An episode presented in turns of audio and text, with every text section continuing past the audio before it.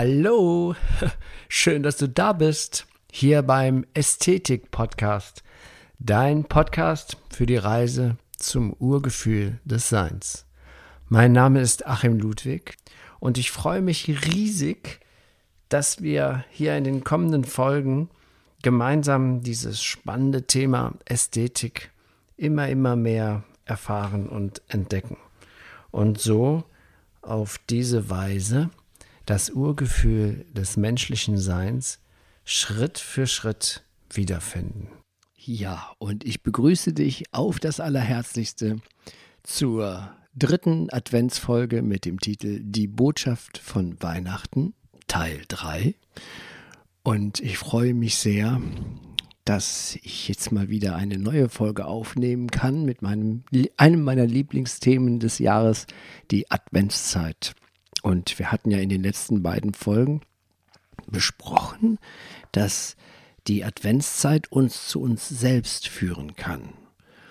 Und dazu nutzen wir das Symbol des Adventskranz mit dem Kreuz in der Mitte, das symbolisch unser Zentrum ist, unser wahres Sein, unsere Ästhetik, unser Urgefühl des Menschseins. Und ausschließlich die Beschäftigung mit dem Inneren wird uns auf der Suche nach einem tiefgründigen Lebensinhalt weiterführen. Und jetzt in diesen vier Wochen haben wir eben symbolisch die Gelegenheit, uns intensiv um uns selbst zu kümmern. Wenn nicht jetzt, wann dann? Und dann kommen nochmal die Rauhnächte hinten dran, ab dem 21. Dezember. Und da können wir nochmal so richtig in die in der Tiefe schürfen. Aber jetzt haben wir ja Advent. Heute habe ich die dritte Kerze angezündet. Die dritte Kerze im Norden und damit aktiviert die Kerze das Element Luft beziehungsweise das männliche Prinzip. Und die positiven Eigenschaften sind intelligent, heiter, herzlich, großzügig, offenherzig, natürlich. Und da wir in einer polaren Welt leben, brauchen wir auch immer den Gegenpol zu diesen positiven Eigenschaften. Und der Gegenpol wäre oberflächlich, unehrlich, aufgeblasen, klatschsüchtig, haltlos. Und solange wir in die Polarität verstehen, sind das alles Eigenschaften, die zueinander gehören. So wie im Bereich der Temperatur das Kalte ebenso dazugehört wie das Warme. Oder im Prinzip ähm, beim Beispiel des Atmens, da gehört das Ausatmen dazu genauso dazu zur Einheit wie das Einatmen.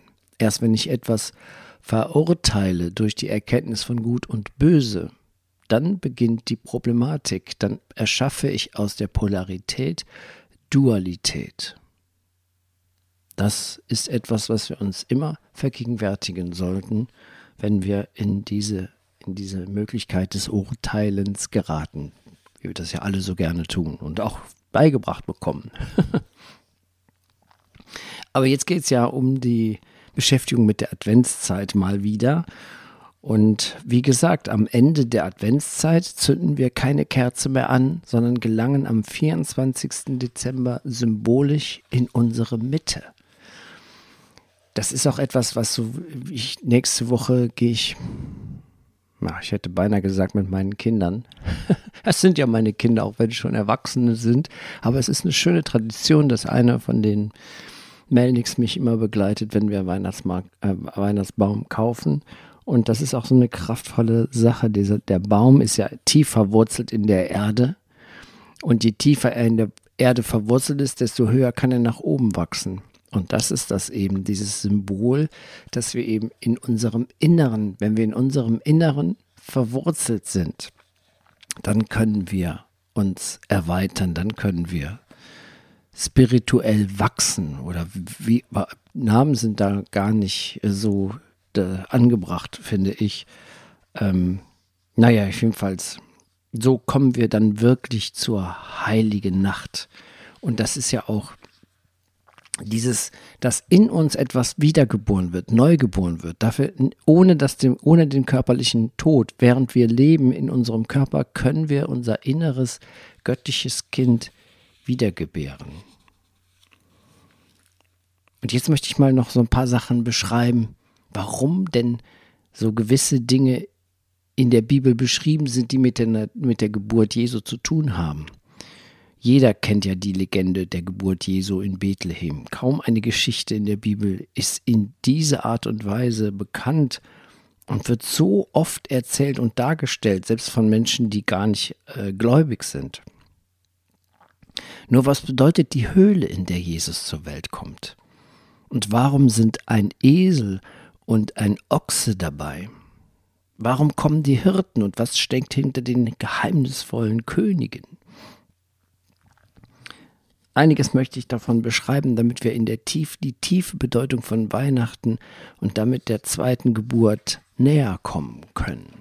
Vor kurzem hatte ein Theologe sich dafür eingesetzt, den Ochsen und den Esel aus der Krippe zu entfernen, da sie nichts mit der Geburt Jesu zu tun hätten. Da ging es zu sagen, bei einer solch alten Legende wie die von der Geburt Jesu haben alle Dinge eine tiefere Bedeutung. Und wenn man manches davon nicht versteht, so liegt das nicht daran, dass die nicht an der Legende, sondern an einem selbst. Wenn das göttliche Kind im Menschen geboren ist, muss es zu wachsen beginnen.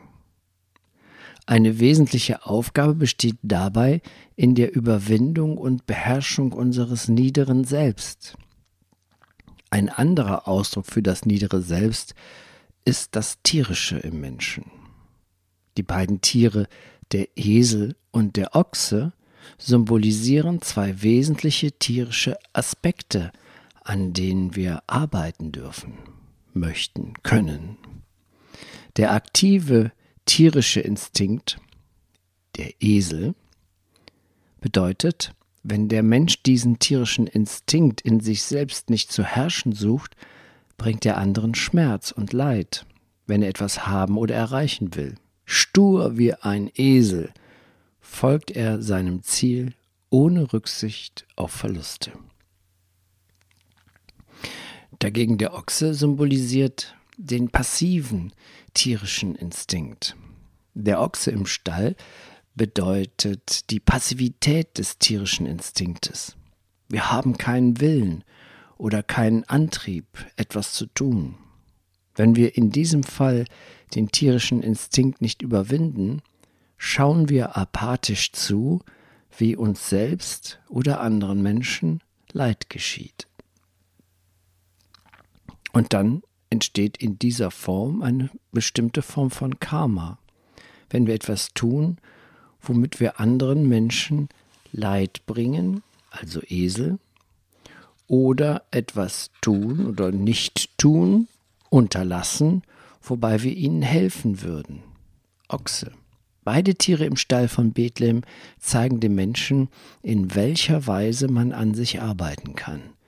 Wie soll sich ein Mensch entwickeln, wenn nicht durch die Beherrschung und Überwindung seiner Schwächen seiner tierischen Instinkte. Man kann an diesem Beispiel erkennen, wie viele Weisheit sich hinter so einem einfachen Bild verbergen und welche wichtige Rolle beide Tiere in der Geschichte haben.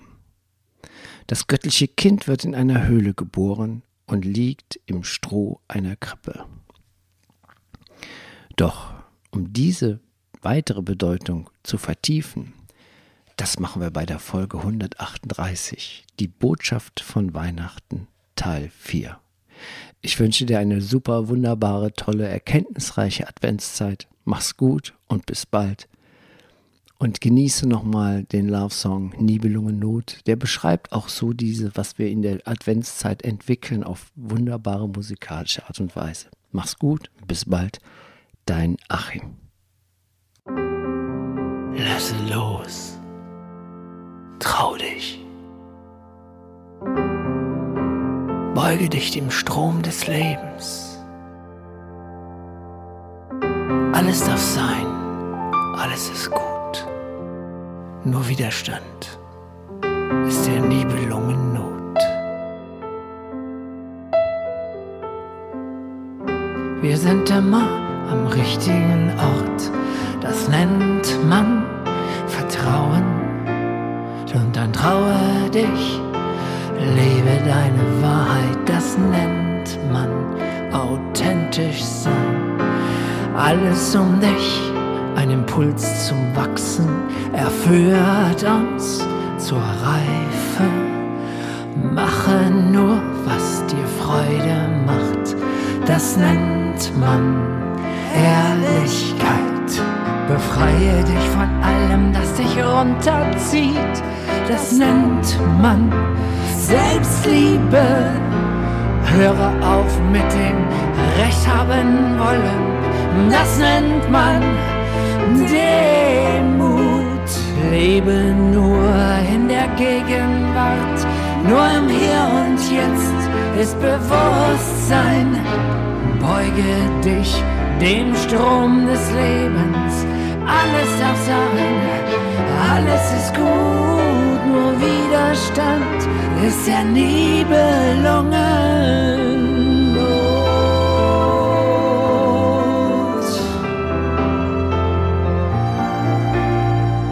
Sieben schwarze Pfeile, lasse sie los. Sieben weiße Pfeile, empfange sie. Sieben graue Stufen zur Vollkommenheit, erklimme sie. Lichter, Farben, froh, sei ein Ritter, sei ein Kämpfer, sei die Sonne, die dich bräunt. Dein Verstand ist ein schlechter Berater doch dein Herz ist dein allerbester Freund.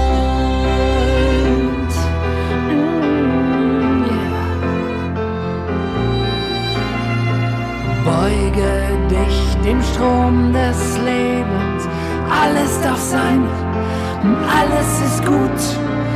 Widerstand ist gegen das Leben, Widerstand ist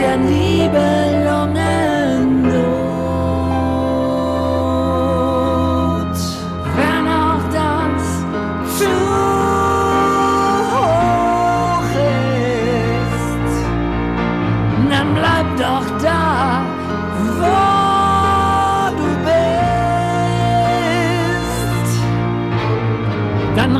sich diese Worte eben an andere, die heldenhaft sind, stark und geistig wach,